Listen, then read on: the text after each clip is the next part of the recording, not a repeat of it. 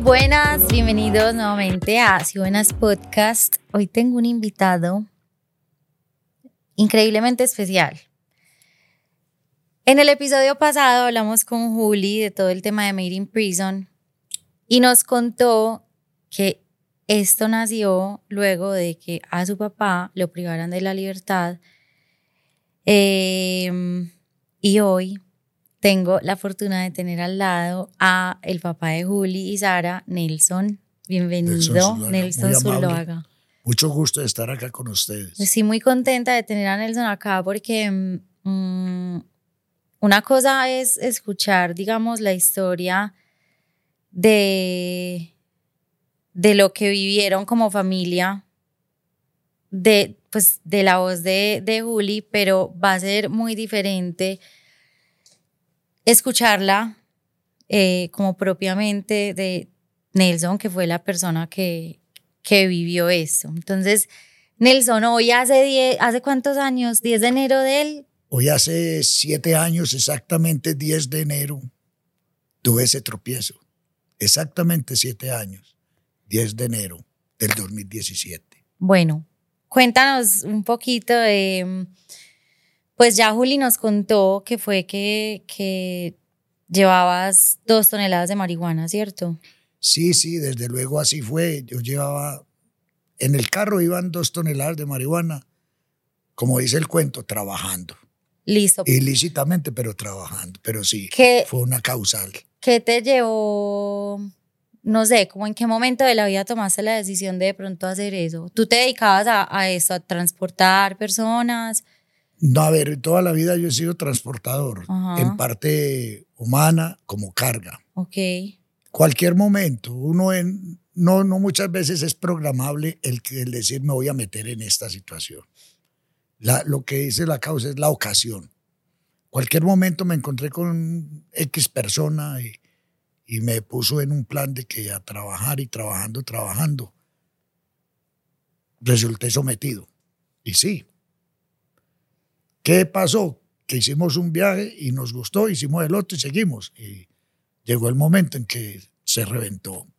Pero tú dirías que es como que te, te dejaste llevar como por plata fácil o qué? ¿O no era tan fácil como uno puede pensar que A ver, cualquiera podría decir que es una plata fácil, pero el riesgo nunca deja de ser difícil. El riesgo es atrevido, es un atrevimiento bastante... Y no todo el mundo puede contar con esa tranquilidad de decir lo voy a hacer. Porque muchos quieren hacerlo, sin embargo, no tienen esa tranquilidad, inmediatamente se delatan y acarrean una cantidad de problemas porque vienen una, unas cadenas que, que manipulan la situación. Eso uno tiene que pensar cuando digo sí, qué es lo que estoy haciendo, para dónde voy. O sea, tú desde el momento que dijiste sí sabías que esa era una posibilidad. Sí, era una posibilidad, desde luego. Uno busca la economía, porque uno ve, y es que, como siempre lo he dicho y lo seguiré diciendo, la plata corrompe cualquier conciencia. Y si vos tenés unas dificultades o en cierto momento estás mal económicamente y se te presenta algo así y lo viste no fácil, fácil, pero sí rápido. Y bueno, la mano de Dios, vamos a seguir esto. Y te funcionó una vez. y funcionó una vez, y funcionó varias, y fueron varias, y hasta que, como te digo, se reventó la cadena. Bueno, cuenta entonces, ¿dónde, ¿dónde estabas, digamos, ese 10 de enero que estabas cargando el camión? Estaba en el Cauca. Ajá, ¿y solo? cargué en el Cauca. No, había varias gente, pero eh, en cuestión de familia solo. Pero yo trabajaba independientemente con otra gente. Eh, eso supuestamente fue una información, porque cuando yo llegué en la forma que a mí me capturaron, fue inmediatamente conocimiento. Ya sabían que había. Sí, ya sabían que yo iba con algo y que, que llevaba. ¿Alguien de tu familia sabía lo que estabas haciendo o nadie? No, no, no, no, no, no, no, nada. Yo inclusive era hasta muy, muy aparte, con la misma gente que trabajaba, utilizaba poco verme con ellos, poco reunirme, poco, no más cuando me tocaba verme así, porque eso es una causa que uno tiene que tener en cuenta. Cuando uno resulta metido en esas cosas, tiene que tener muy claro eso. que lo primero que tiene que tener es discreción, mucha seriedad. Y porque no puede ir a jugar con la familia de uno. Uno siempre buscando es la familia, proteger. Pero desafortunadamente no falta el que se entera o el que lleva un... Yo considero que es más el abrir la boca y contar ciertas cosas, no es tanto el hacer el daño, sino la envidia. Sí. Y esa es una de las causas mortales en esas situaciones. Y hasta donde tengo entendido, creo que eso fue lo que nos sucedió. Entonces, ¿cómo fue, ¿cómo fue el momento en el que vos dijiste como, listo, ya, aquí fue? A ver, es, eh, fue algo así, te voy a, narrar así a breves palabras lo que sucedió. Yo llegué, cargamos, pues arrimé a la bomba a tanquear, a reabastecer el carro. Y mientras me tanqueaban las niñas de la, de la estación, yo pasé a las oficinas que quedaban ahí, ahí mismo en la, recogí mis papeles, salí. En el momento que salí había una parejita. Señor, ¿usted el conductor de tal carro? Ah, sí, claro, ¿cómo no? Sijín. Como a cualquiera. Uy, agua tan helada, ¿no? Dije, ah, sí, señor. Necesitamos hacerle un registro al carro. Listo, no hay problema. Vamos a hacerle el registro.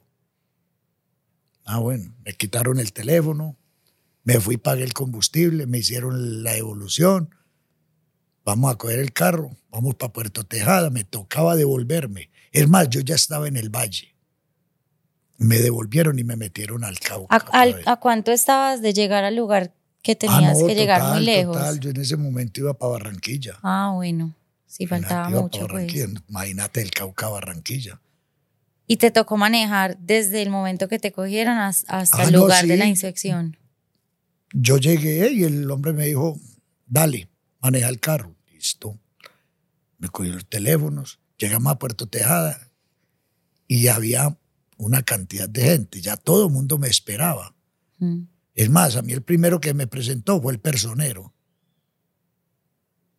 Dijo, ¿cómo te va? Yo soy fulano de tal, si alguna cosa, si en realidad si traes algo, yo soy tu defensor en este momento, te, enseguida te, te, te leo los derechos.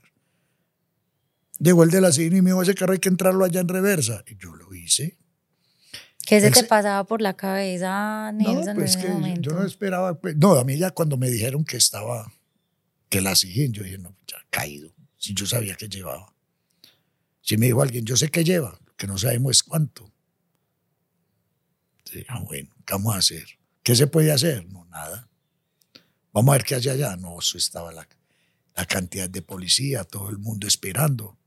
Yo les entré el carro hasta donde era. Y el de la Sijín, se me dijo, acábelo de entrar, ya lo entró. Acábelo de entrar. Yo le dije, si me quita el techito que hay allá, con mucho gusto. Él pensó que yo iba nervioso y que no iba a ser capaz de meter el mm. carro. Y en realidad, gracias a Dios, a mí nervios no me dieron. Yo no sentí ninguna vaina así, no. Él le dijo a mi hija el otro día, dijo, en los años que llevo en la SIGIN, primera vez que veo una tranquilidad de esas. Yo, ¿qué más hacía? Decime, yo sabiendo que estaba cometiendo un ilícito, yo que me iba, que me iba a poner a llorar. Yo no, ya. Lo que sí, yo dije, uy, aquí quedé y quedé un poco de tiempo. El hombre pasó varias veces por mi lado, me miraba y me decía, ¿y entonces? ¿De qué? Yo recostado viendo descargar el carro, viéndolo descargar nada. Cuando él pasó la tercera vez, pegaron el grito entre el carro, teniente, aquí está. Y él dice que él pasó varias veces a decir, no bajen más, que nos metieron un gol pero por ver mi tranquilidad. Y en realidad, Dios es único. Él es el único que lo acompaña en esas aún. Yo la pensé para avisarle a mis hijas. Sí. Sí, sí, claro, yo pensé mucho es cómo le voy a avisar a mis hijas, porque yo sé la clase de personas que tenía. Es, llamé a alguien con quien yo convivía y le dije, estoy preso. ¿En qué momento te dejan hacer esa llamada? A ver, después de que encontraron la, la, la, el ilícito, ellos desde el primer momento me dijeron, ah, y cuando me leyeron los derechos, me dijo el personero, usted tiene derecho a una llamada, si es que trae algo, si no trae nada. Y entonces que me causan el perjuicio, que la bulla. Ellos sabían. Entonces, tan pronto comenzaron a sacar todo eso y no, vaya, tiene derecho a la llamada. Y el mismo personero me la dio. ¿Y llamaste a quién? Llamé a la mujer con quien yo conviví en ese momento. Y, le, y ella ahí mismo llamó a las hijas. Tengo entendido que tipo 7 de la noche las llamó. Me, me pareció algo demasiado duro al día siguiente, cuando yo hasta las 2 de la mañana estoy en esa legalización de la captura. Perdón. Entro al calabozo y como a las 10 de la mañana, yo escuché una voz que me dice, pa, yo miro y veo a mi hija la menor. Ahí sí sentí de todo. Lloré y ella igual. el de la sí me dijo, no, venga, calmado, yo lo saco, hable con ella. Pero paisa, usted lo veo muy tranquilo. ¿Por qué va a llorar, hermano? Y le pues sí, tenés razón. Ya que vamos a llorar, ya estamos aquí. Pero eso no es fácil, es duro. Uno, era primera vez que yo iba a ir a la cárcel y uno cruza 500 mil ideas. Lo que ha escuchado, lo que ha visto en las, en las películas, lo que ha visto en miles de causas, uno se le vuelve un caos mental. Pero en el fondo, la mano de Dios, esperemos a ver que estemos allá. ¿Tú en algún momento sentiste de pronto temor de, no sé, la persona con la que estabas trabajando y a la que le hiciste el trabajo, que de pronto hiciera algún daño a tu familia afuera por lo que pasó? A ver, no, yo nunca pensé en esas cosas, porque yo era como un poco consciente a que yo no tenía nada como que, ver con lo que estaba sucediendo, de que no era ningún error mío. Entonces, eso lo analiza uno, porque eso sí es lo primero, que qué buena pregunta, eso es lo primero que a uno le pasa por la mente. Que ahora digan que yo tuve la falla y va y tomen una represalia. ¿Nunca tuviste de miedo? No, no, no, yo pensé porque yo, yo no tengo, yo no, no creo haber cometido ningún error. Y es más, ese día venía a escoltarme el, el, que comandaba la situación. Mm, y él estaba al tanto de todo. Es que es más, cuando uno de los compañeros que estaba afuera, esperando en la bomba, esperándome para viajar por otro camión. Cargado también. Sí. Y a él no lo cogieron. A él no lo cogieron, él se vino, yo después cayó, sí, desde luego, porque después de que hay una, hay una información y esa vaina, viene la secuencia de investigación. Y se cayó, y cayó una cantidad de gente. Allá comienza uno a pensar, eso sí, una cantidad de penejas. Ahí sí comienza uno a pensar, hombre, ahora verá, se cayó esto, ¿qué estarán pensando? Que fue que yo dije algo, que esto. Pero sin embargo tuve, tuve contactos donde hablé con las personas yo no, relájese tranquilo que Algún momento sabemos qué pasó, pero de usted no tenemos ninguna duda. Relájese, porque lo primero yo pensaba era en ellos. Claro. Uno en el fondo dice, bueno, yo un día dije, aquí no hay sino dos alternativas. Que un hermano que sí sabía me dijo, oh, ¿qué tal, dije, hermano? Ya. O un canazo bravo o una matada. Eso es lo único que uno acarrea en estas cosas. Realmente lo que están diciendo ahora es nada propaganda de la película de, de, Pablo, que el tipo dice que, que le quedan dos cosas, o seguir en una guerra bien difícil o entregarse a los Estados Unidos. Y yo sí fui consciente que eso podía llegar a suceder, o, un canazo, y mi Dios me socorrió con la mejor, que fue el carcelazo. Que no es fácil, pero fue la mejor. Considero la mejor porque por lo menos estamos aquí. Yo le contaba a Juli hace una semana que estuvimos reunidas, que mm, cuando yo estuve con ella en la cárcel, a mí me, me generó muchas emociones, obviamente, porque es algo desconocido para, para uno.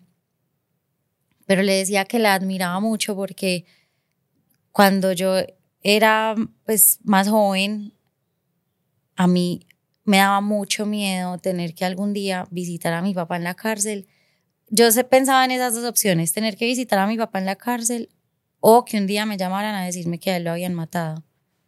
Claramente hoy, hablando pues y sentada acá contigo, yo digo, pucha, no me tocó ninguna de las dos, me tocó también algo duro que fue verlo enfermo hasta que se muriera, pero claramente entre esas dos opciones que es la cárcel o que lo maten, pues hoy puedes tener la fortuna de tener la fortuna de estar afuera con tus hijas. Entonces, de alguna manera, creo que entre las todas las posibilidades que pudieron existir, digamos, corriendo ese riesgo de hacer ese trabajo, saliste bien librado de alguna manera. No, ¿verdad que sí, mujer? Eh, bastante bien librado. A Dios gracias, sí. Y es que no es fácil. Empezando porque no fue tan difícil, difícil mi convivencia en ese sitio como lo pensé. Porque como te digo, uno entra pensando mil cosas. Yo nunca había estado preso, pero sí había visto las cárceles, había llegado de pronto a entrar una que otra vez. Uno ve, ¿A que como dice el cuento, el espejito. ¿Sí?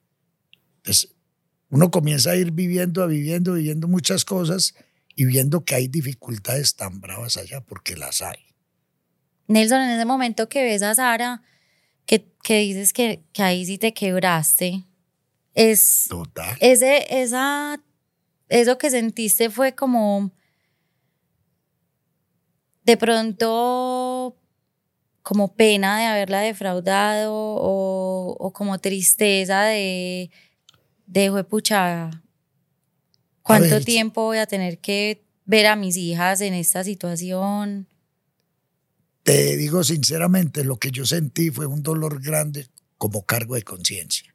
Culpa. Sí, sí, una, una culpa porque es que no hay razón para que ellas tengan que estar aquí.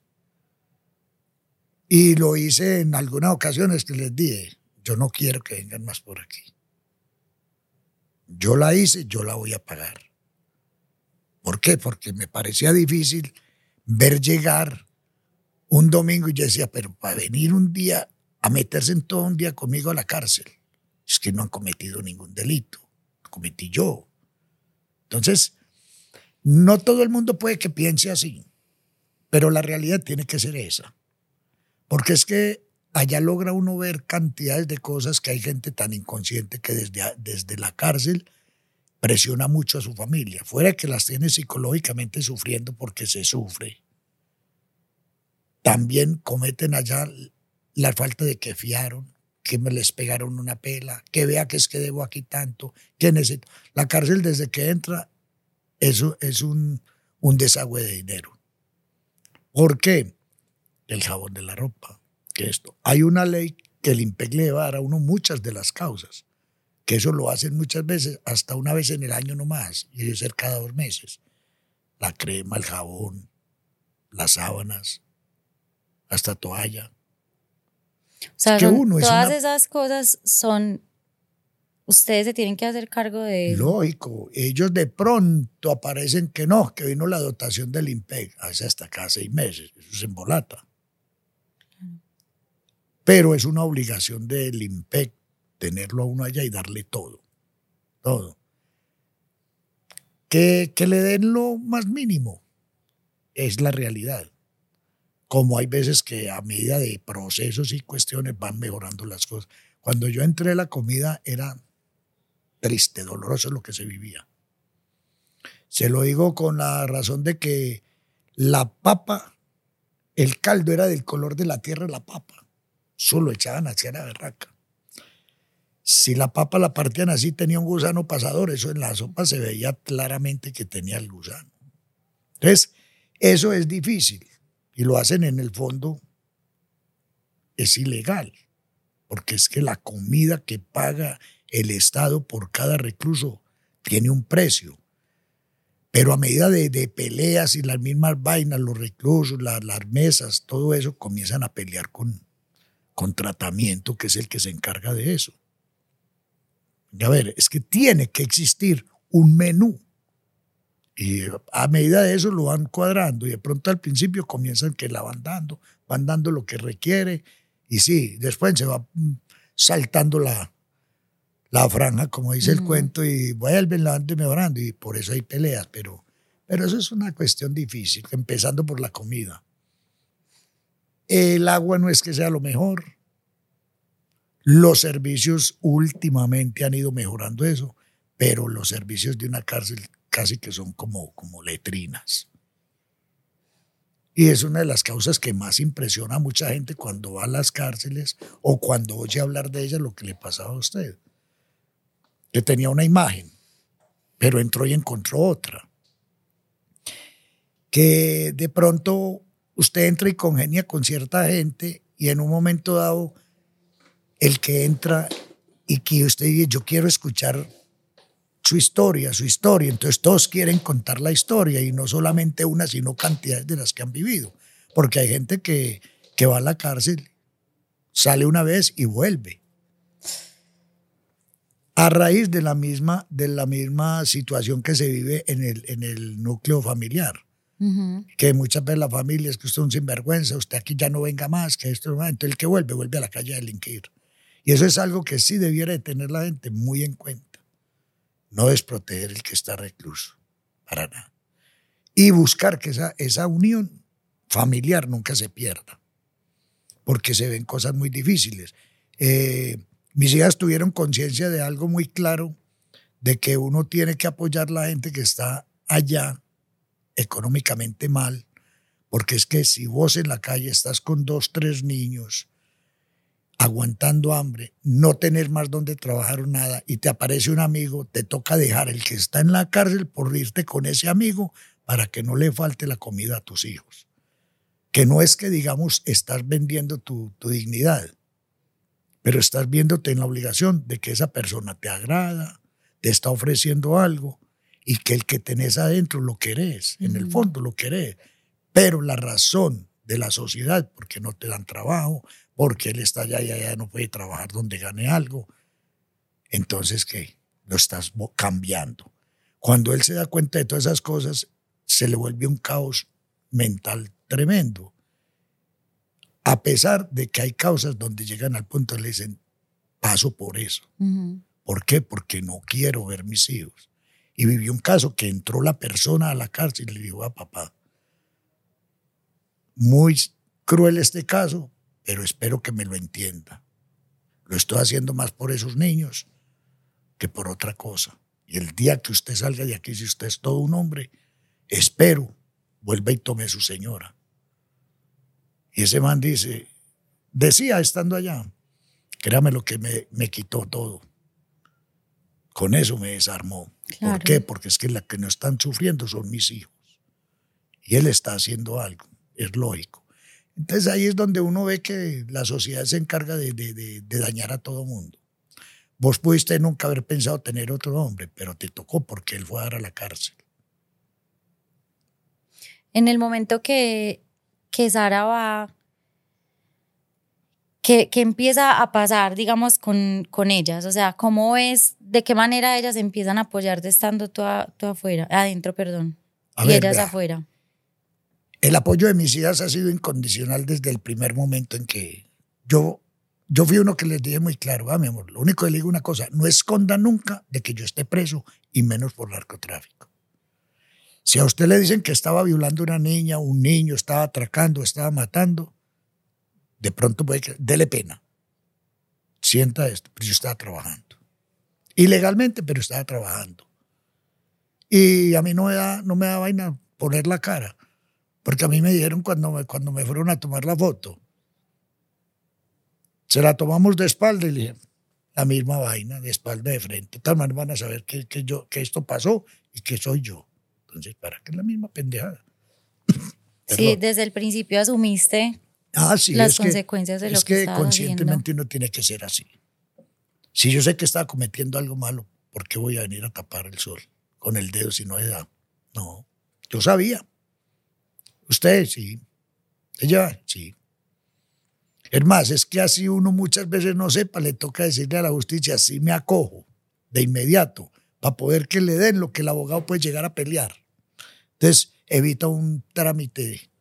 Cuando entraste, ¿cuánto tiempo pensabas que te, que te podían dar?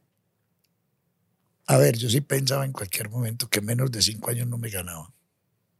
Yo sé que una caída de esas menos de cinco no da porque lo había consultado. Inclusive con gente que conocía de la ley. Decía, no, eso por ahí con cinco años yéndole bien, pero hay un proceso. Bueno, había escuchado varias cosas. Entre otras, en el fondo así fue. No fue tanto los cinco, me condenaron a siete en una instancia allá. Pero me quedó volando el proceso de Medellín del concierto para delinquir. En Medellín me metió ocho años. En el momento de acogimiento me quedo con cuatro. Pero como yo tengo esa condena por un delito que es conexo, mejor dicho, es prácticamente es el mismo delito, el mismo. Uno no puede ser condenado dos veces por la misma causa. Pero ¿qué pasa? Allá me lo metieron, la condena me la metieron porte y transporte, más no mencionaron concierto. Ok. ¿Por qué? Porque me estaban pasando como persona simplemente transportador, que no sabía nada. Desde luego es una defensa. Sí. ¿Eh? Me estoy confesando aquí, padre. es, es, así. Entonces, yo al juez ese que me negó la condena, dije, es que me, condenaron dos veces. Yo en su, en su despacho tengo siete años. Mío, claro que sí. ¿Y por qué que dos veces por lo mismo? Uno no lo pueden condenar. Sí, porque Medellín me está condenando por el mismo delito. Y yo no. ¿Por qué también te estaban condenando acá? Por el concierto para delinquir. ¿Por qué? Porque era un concierto. Lo que pasa es que de pronto yo miro eso como una sagacidad muy buena de la, de la abogada. Porque ella dijo, si le meto el... Eh, si yo lo estoy defendiendo aquí, ella me ponía como una persona sana, inocente de que yo sabía que llevaba algo. Y yo pido, yo ya tenía la condena aquí, la tenía el proceso, ya lo tenía. Si ella llega y le dice al juez allá en Cauca, venga, y como allá fue el primer delito, allá me cogieron, era difícil que me pasaran eso para Medellín, sino más bien de Medellín a, Popayán. Ella que dijo, no, es que él es una persona que está transportando, es un transportador. Entonces consiguió la condena como porte y transporte. Ya. ¿Sí? Y dejó el concierto quieto, ya no tocó el tema y ese tema ya estaba rodando.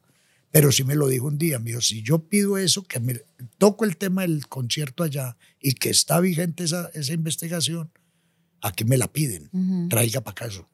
Y acumulan eso, no te me sales con 20 años. Entonces. Entonces, cuando te dan los siete. Voy a ver cuánto te puedo sacar. Y te dan los siete. siete años. Uy, ¿qué es este infierno? Dios mío. ¿qué ¿Cuántos este años tenías en ese momento? 58 y 29 años. Sí. Hace siete años, mira. Hace, sí. 59 años tenía. Sí, porque tengo 66, los cumplí ahora en agosto. Imagínate, eso fue en el 2017. Eso es muy reciente, Nelson. Sí, está reciente y es que todavía me falta pagar parte de la condena. ¿Y cómo? No, yo estoy por la calle, que fue la libertad que me negó a mí ese juez de, de, de ejecución. Mío, no es que usted es una persona no apta para la sociedad. Usted debe pagar la condena intramural total. Acudí a quién, a mis hijas, al abogado. No vamos a apelar, es que yo tengo un derecho. Yo ya cumplí mis tres quintas partes porque la condena sí dice que con derecho a tres quintas partes de la condena puedo tener una libertad condicional. Las tres quintas partes de haber pagado esa, yo solicité. Uno, la cárcel es tan cruel que es que uno cuenta minutos. Mañana a tal hora estoy cumpliendo, vea, para pedir la libertad. Y hace cuentas. Tantos días que tengo redimidos, más tantos que llevo físicos. Es que esa es como la única esperanza que hay en la cárcel, ¿no? Sí, es que uno, uno, uno haya cuenta. Y al último me pone que ya ni sabe qué. ¿Cuántos diciembres? Cuatro diciembres. Ya la única, ah, pues, que vamos a hacer? 31 tiene varios meses del año. ¿No te daba duro diciembre? A ver, hay una cosa, mujer. Uno lo que no puede pensar, y yo eso sí le pedí mucho a Dios cuando llegué a la cárcel, fue, Señor, dame sabiduría para vivir aquí. Porque yo sé que aquí voy a pasar un poco de tiempo. Yo miré nomás hacia arriba, porque nunca me acuerdo por dónde entré a esa cárcel. Después entraba y salía por ahí cada rato. Pero yo dije, madre, yo no me acuerdo cuando entré por aquí. ¿En serio? Y yo no me acuerdo cuando entré. Uno piensa mil cosas cuando va para allá. Pero de esas cosas que uno llega el momento y que dice, pero yo qué, voy a poner a pensar en los que están afuera. Uno piensa en las hijas.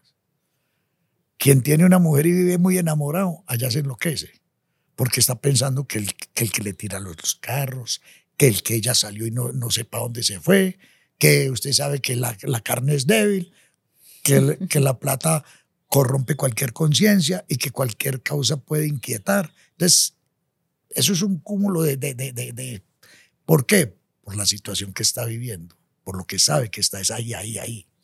Y yo sí pensé en eso y dije, no, yo no voy a matar la cabeza aquí por nadie más que por mis hijas. En ella sí, y hablábamos diario.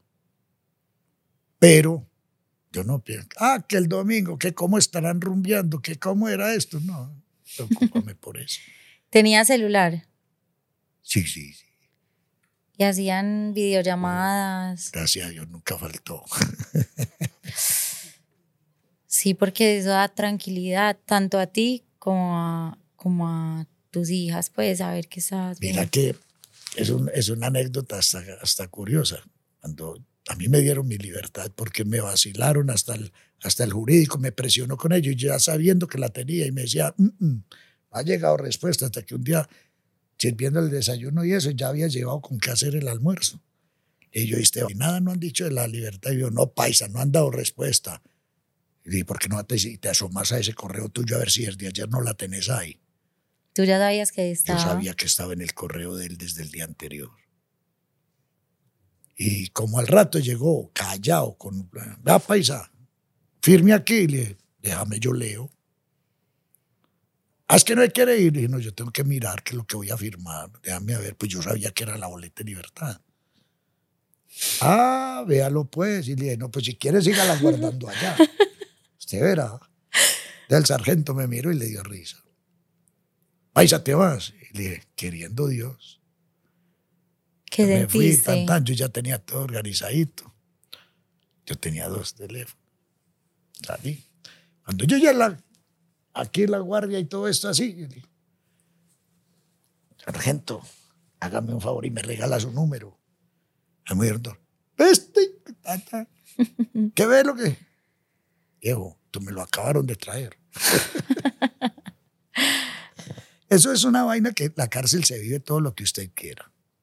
Ah, eso te quería preguntar, porque yo, yo siento que de pronto hay personas que pueden verlo como como, ay, no, tan vivos, ay, no, pero es que si uno, yo siento que, y, ya viendo, conocido la cárcel, yo digo que los internos de alguna manera están en una situación y en una posición en la que ellos les toca resolver porque la dignidad es nula. Entonces, si, si, si yo como interno me conformo, digamos, con la comida que a mí me dan en la cárcel, que de hecho hace poco, en la última visita que hicimos a la cárcel con Juli, lo hablamos con uno de los chicos que le preguntamos, ¿cómo es la comida acá? Y él se encargó de, de describirnos desde el desayuno, el almuerzo y la comida. Y ahí es donde yo digo, o sea, de alguna manera toca resolver porque si, si, si, se, si, si se alimentan con la comida que les dan día tras día en la cárcel, se van a enfermar. Entonces, ¿cómo, cómo tú, habiendo estado adentro, le explicas a una persona que está afuera que, que tener celular o que comprar sábanas o comprar una cama o no es que yo sea un vivo, sino que es que me toca resolver para poder tener una vida digna adentro. No, es que, es que no es que sea una viveza. Claro es lo que acabas de decir, mujer, eso no es una viveza, eso es una obligación que si usted tiene la comodidad de tener su cama bien tendidita y esas cosas, haga la forma de hacer llegar la sábana y hacer llegar la fundita de almohada. Las almohadas las manda a conseguir. Eso todo hay que buscarlo allá. Las colchonetas es obligación del IMPEC dar las colchonetas. Y no todo el mundo las tiene. Eso a veces llegan los camionados y se pierden. Y comienzan a los más seleccionaditos, que como el dicho es, si no está en la rosca, perdió. Yo no era los que cambiaba colchoneta cada rato. Esa colchoneta ya se está pacharrando. Ahí es pura espuma. Entonces, ¿qué pasaba? Ay, pues, ¿qué hacemos con vos? No, cambiámela. Trae pues esa otra y me da una nueva. entonces todo eso, todo eso es acción de, de estar allá. Y antes de empezar hablábamos que siempre o sea, como que siempre te portaste muy bien, como que te mantuviste súper al margen de tener cualquier tipo de problemas, porque precisamente la buena conducta, obviamente, llevaba a que fuera la condena que tenías que cumplir y ya. ¿Cómo hace una persona que está en la cárcel para no sentirse, digamos, tentada por esos dramas que tal vez pueda haber en la cárcel, por problemas, por, pues me imagino que hay, uno se topa con compañeros que son más problemáticos. ¿Cómo hiciste tú para mantenerte, digamos, en con ese foco de no voy a meterme en problemas y voy a, voy a cumplir el tiempo que tengo que cumplir y nada va a dañar ese proceso? A ver, eso eh, en, lo más básico es el comportamiento de uno con las personas en querer ser más bien acercado a todo el mundo, más no chocar con nadie. Por ejemplo, yo tengo una forma de ser que yo comparto con cualquiera y yo hago amistad muy fácil. Y eso me ayudó bastante porque yo no tuve inconveniente. Tocan cosas muy difíciles, por decir uno tiene que cuidarse. Uno no sabe quién es enemigo, quién no es, quién lo trata con la, con la verdad o con la doble pero la cárcel es difícil. Se presentaban cositas que uno tenía que capotearlas. Venga, venga, venga. Mídeme quieto, que yo con usted lo estoy tocando. Sin embargo, se, se ven choquecitos, pero uno los cuida, de, de, no irse a más. Pero sí no es fácil. Uno, por ejemplo, cuando dicen vulgarmente, el patio se volteó. Una revuelta de un patio es cosa delicada eso cuando dice todo el mundo dice al que se las debe le cobra, que eso se prendió unos contra otros, eso que estos son amigos del, del, pluma, estos lo defienden, estos lo están atacando para sacarlo, porque cuando hay un directivo que no deja o que es muy drástico, que tiene sus violaciones ante otros, llega el momento en que arman el complot, vamos a sacarlo. Y cuando piensa, ¡tran! se le fueron encima y se armó y ahí entonces uno qué hace, si uno quiere mantenerse al margen. Si uno quiere mantenerse al margen, lo único que, como dicen, y es el largón de la cárcel. Al muro, péguese al muro, cuide la espalda y qué tanto que ir con nadie, nada, no me meto en nada. Y la logran. Me tocaron tres, cuatro volteadas de patio que sacaron jefes. y quieto aparte. Una vez había uno malo, malo, pero conmigo era muy bien. Estábamos haciendo una fila así para entrar al baño a orinar. El que dirigía el patio estaba durmiendo ahí en un colchón y aquí a un ladito quedaba el orinal. Estaba haciendo la fila y él iba adelantico. Y me dijo, paisita, coja el muro. Yo no pensé en ese momento que era lo que iba a pasar. Él hizo entrar al baño y salió, fue a atacar al que estaba allá, pero de una a atacarlo. Cuando yo vi eso, sí, me tiré al... Eso se volvió una cosa impresionante. Tal que cuando me vio que yo corría el muro, pensó que era que yo me iba a meter en esa, en esa revuelca. Y el que papá, que conmigo no hay nada que ver, yo no me meto aquí con nada. Pero es una causa que es difícil. Entonces uno tiene que tratar de cuidar eso, porque se ve de todo. En un momento eso se ve de todo. Y uno piensa es en que si la conducta la daña, es un año que se demora para cuadrarla y eso le va restando a uno puntos. ¿De qué otras maneras uno puede tener como que le baje la, la condena? O sea, buena conducta y, talleres.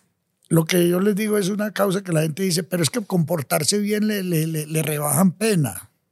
No es netamente el comportarse bien, es el descuento que usted haga trabajo. Ya. El comportamiento en qué basa? En cuidar la conducta. La conducta la, la valoran en eh, ejemplar, buena, regular y mala. Entonces, cada tres meses hacen una evaluación. Entonces, usted cada que evalúan y usted no ha, no ha vuelto a cometer nada, va subiendo esos, esos cuatro puntos hasta que ella vuelve y borra. Si uno la conservó ejemplar todo el tiempo desde que entró, yo la viví. Entonces, uno que cuida el comportamiento para que esa conducta no le dañe, que no le vayan a. O sea, la conducta, la buena conducta no te baja los años de condena, sino que te los mantiene, no te me los, los conserva y me avala lo que trabaje dentro de la cárcel. Y al momento de dar una libertad, es un concepto muy valedero ante, ante las personas que lo pueden estar dando. Ya. Tuvo una, una conducta ejemplar, lo que dice la libertad mía. Ya que fue una persona que era la primera vez que entraba a la cárcel, que estuvo tanto tiempo, que lleva tanto tiempo que suma, más tanto tiempo redimido por descuentos con conducta ejemplar, porque cada que a usted le avalan los, los descuentos, avalan la, la conducta. O sea, eso va soportado. Entonces, si la conducta es, por ejemplo, a usted le pueden tomar en, eso, la conducta no de ejemplar, pero el, descuento no lo hace exactamente como debe ser. Tiene sus, vainas. Hay veces le merma un poco. A uno le, le, le merma es el trabajar, el hacer algo adentro y tiene derecho desde el momento en que entra a tener un descuento. Es una ley que en este momento tiene derecho. Anteriormente eso no se veía. ¿Y todos tienen la oportunidad de trabajar para hacerlas? E, eso, por ejemplo, cuando yo comencé a trabajar, ese fue uno de los, de los descuentos, que se llama tejidos y telares. Y usted entra el hilo y trabaja. Y usted muestra que está trabajando allá. Entonces la persona que es encargada de eso, que es tratamiento, le avalan a usted eso. Entonces el momento en que usted entra el hilo al recibir para fulano de tal, esta mercancía, eso es para trabajar.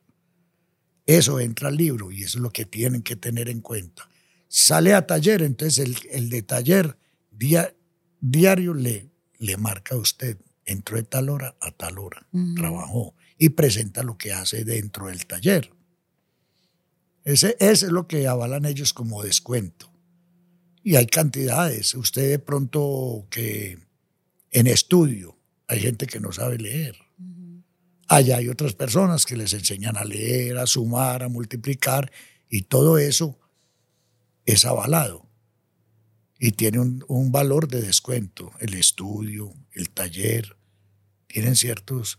Y como les digo, eso tiene fases de tiempo de condena.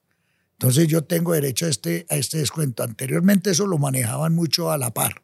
Vea, voy a, voy a hacer el descuento de, por decir, de, de granja. Lo pagaban. Y ustedes contaban por ese, no, ahora no. Si no tiene tanto tiempo de estar adentro, usted no puede pasar a ese. Y pasa es como si fuera por un concurso. Entonces ya dice, sí, entró a descontar aquí le cambia. Ya usted toma más tiempo de, descuento. Nelson, ¿tú dirías que hiciste amigos en la cárcel? A ver, amigos, de pronto es muy difícil. Hay amistades que son muy sinceras. Los amigos son muy pocos, pero hay amistades muy sinceras y hay amistades muy buenas. Yo hablo de un señor que estuvo todo el tiempo conmigo yo fui muy a la par con él excelente persona, muy buena amistad. Más, no lo diría que es un amigo, porque es difícil. En la cárcel usted siempre va prevenido de todo mundo, de todo. Pero tiene que tener con quien compartir constantemente. Entonces unas veces está allí, otras veces está con aquello, otras veces juega dominó, otras veces juega parqués, otras veces... Y compartir. ¿Cuál dirías que fue la enseñanza más grande que te dejó estar en la cárcel? A ver, la enseñanza más grande que yo puedo haber tenido es que delinquir no paga. delinquir no paga. Eso es una enseñanza muy brava porque uno cree que está trabajando y que está haciendo plata y que esto, y a la hora de la verdad uno no tiene nada. Y lo que viene a hacer es perder la libertad y la libertad es lo más bello que hay, la libertad y la salud. Eso es algo muy espectacular. Entonces, esa experiencia de uno estar tranquilo y libre porque usted sabe que lo levantan todos los días a las 6 de la mañana, lo están sacando al patio. Baño, eso. O unas veces sale uno ya bañado, todas las cuestiones, al patio. Entonces uno, nadie puede estar encima molestándole la vida, pero libre no está. Que la comida le llegó a tal hora, que el de ayuno a tal hora, que la comida a tal otra y que a las 3 de la tarde ya está almorzado y va para adentro. Ciérrenlo. A meterse a unos dormitorios, a matar tiempo y a pensar bobada. Entonces, ¿qué es lo que hay que hacer allá? Trabajar. Trabajar para uno poderse disipar. Y entre otras cosas, el trabajo, fuera de que lo puede ayudar a, remunerarse. ¿Qué cantidad de gente no tiene? Uno lo hacía, yo lo, gracias Dios, pero con mis hijas, ellas comenzaron a mover esa situación y fueron muchos los amigos que, trabajaron para, para enviar cosas a que se les vendiera.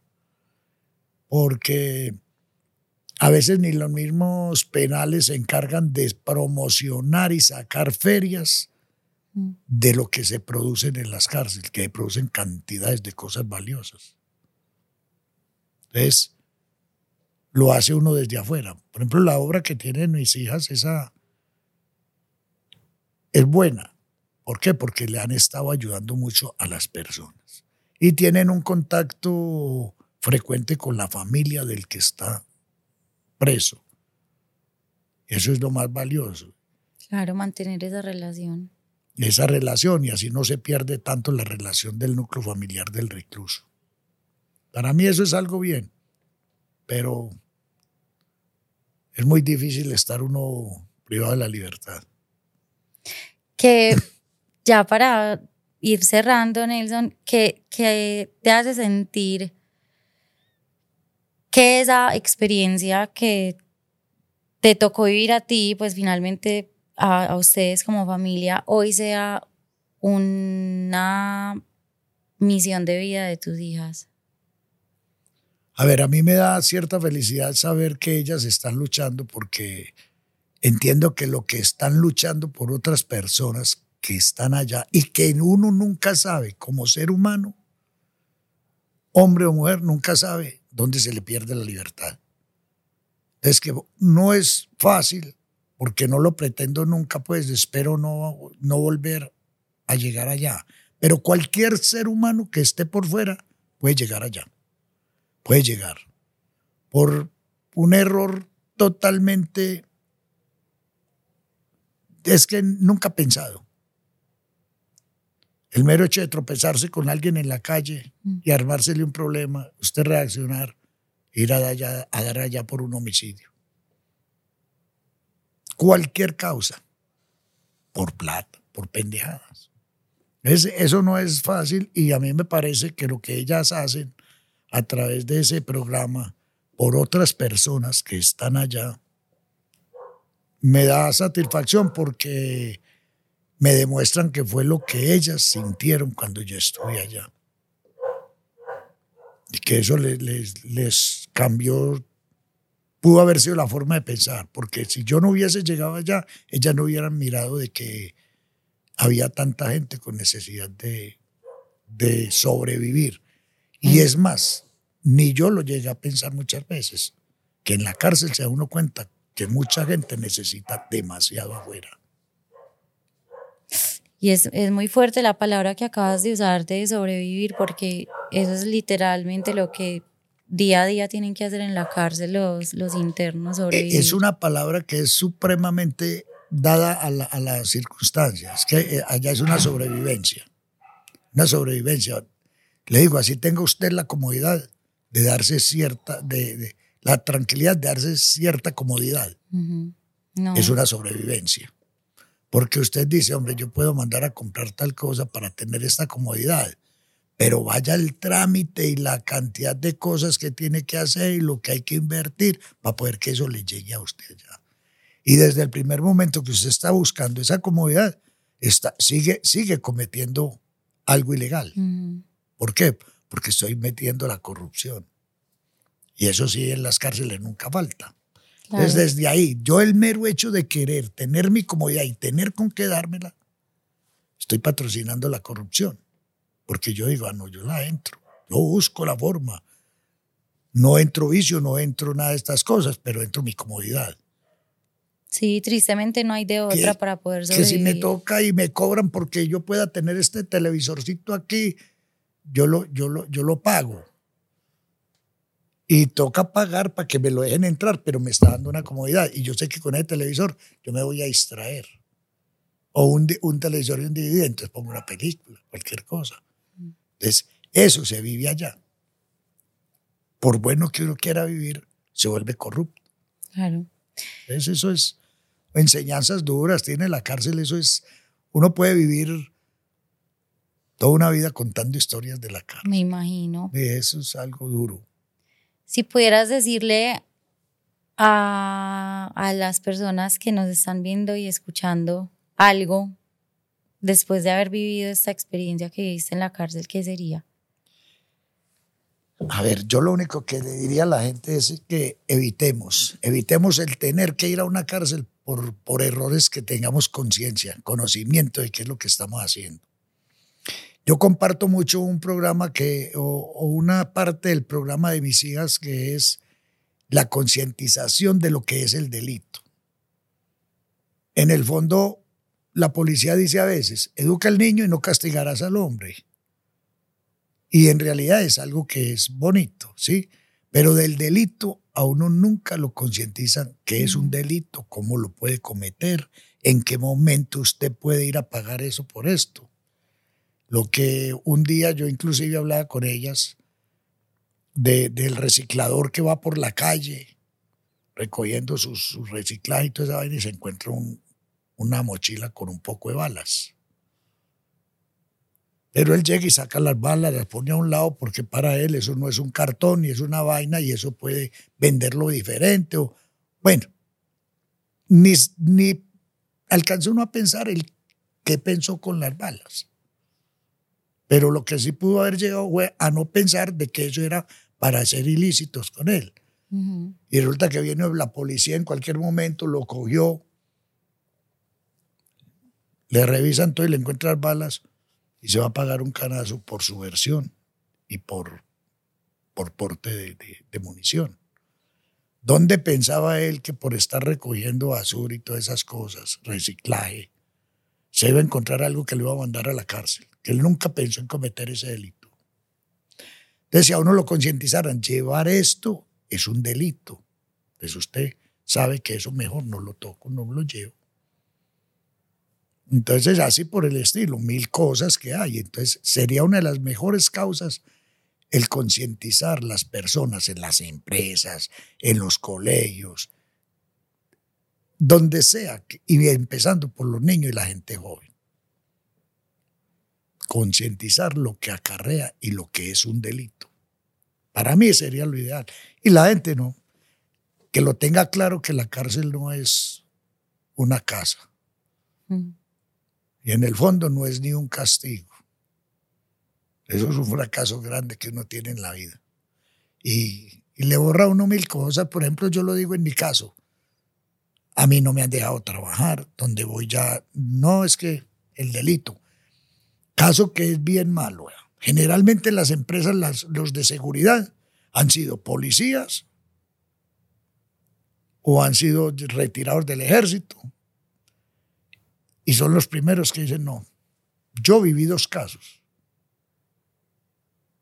de ir a trabajar con todos los papeles, de alguien decir, no, tome ese carro, váyase a trabajar. Y personas muy puestas. ¿Y qué? El de seguridad dijo, no. Uno dijo, hombre, yo no tengo problema por eso.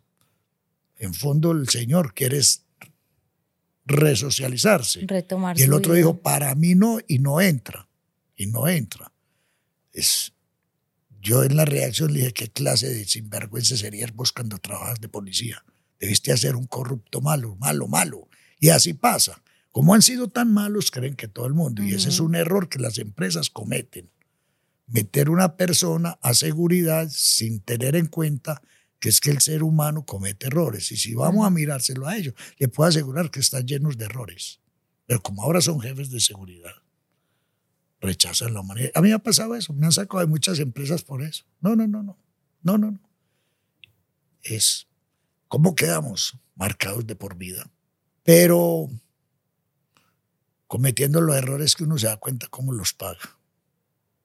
No, y yo creo que también queda una, una responsabilidad muy grande, pues conociendo la historia tuya y, y ya pues con Juli, conociendo como todo lo que pasa después de, porque es que eh, todo esto es, es, un antes de la cárcel, durante la cárcel y después de la cárcel. Yo creo que también nos queda como una responsabilidad muy grande a, a nosotras de lo que tú dices, ir, tocar puertas en las empresas y, y mostrar que, que es muy importante la resocialización y las segundas oportunidades para las personas. Es que la realidad es esa de las segundas oportunidades. Vea, eso de, ojalá ese plan fuera eso, concientizar las empresas.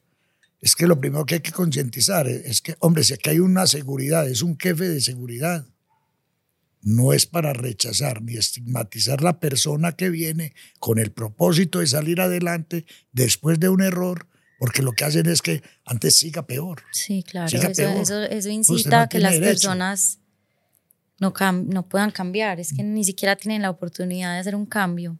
Por ejemplo, en este momento conmigo, ¿qué pasa? Yo tengo que estar como si estuviera allá, comportándome con delicadeza. Yo tengo que evitarme un problema aquí, un problema allí, porque yo en este momento pertenezco al IMPEC. Yo estoy de cuenta de la justicia. ¿Cuánto tiempo falta para que ya estés? Me falta año y dos meses, 14 meses. Y eso que esta semana voy a hacer ese plan de llamar a jurídica que me digan cuánto es lo que me Pero sí es una responsabilidad de tener que estar pendiente a eso. O sea que la conducta no solamente hay que conservarla allá, sino por fuera también. Y bueno, eso sirve porque se va conductando uno y dice, ah, sigamos con conducta buena. Nelson, muchas gracias por estar acá. A vos, mujer, por participar en esta conversación. Espero, Muy amable. Espero volverte a tener acá ya cuando estés. Desde luego que sí, con mucho gusto. Me encantaría volver. En 14 meses te tengo acá. Dios quiera que sí. Con trabajo. bueno, muchas gracias por quedarse aquí escuchándonos. Eh, yo siento que lo que hablamos hoy no es ni un ni esto de lo que vivió Nelson en, en, la cárcel, pero bueno, tendremos la oportunidad de que esté nuevamente aquí contándonos. De lo que viven muchos. Sí, de lo que viven muchos. Infinidades más. Entonces, nada, habrá oportunidad de que vuelvas y ojalá. Yo no, no, ni lo voy a pronunciar porque eso, eso se me va a cumplir, pero bueno. Gracias por estar acá en Si Buenas Podcast. Ya saben que en YouTube Spotify, Apple Podcast y en Instagram también nos pueden encontrar. Cuídense mucho. Chao.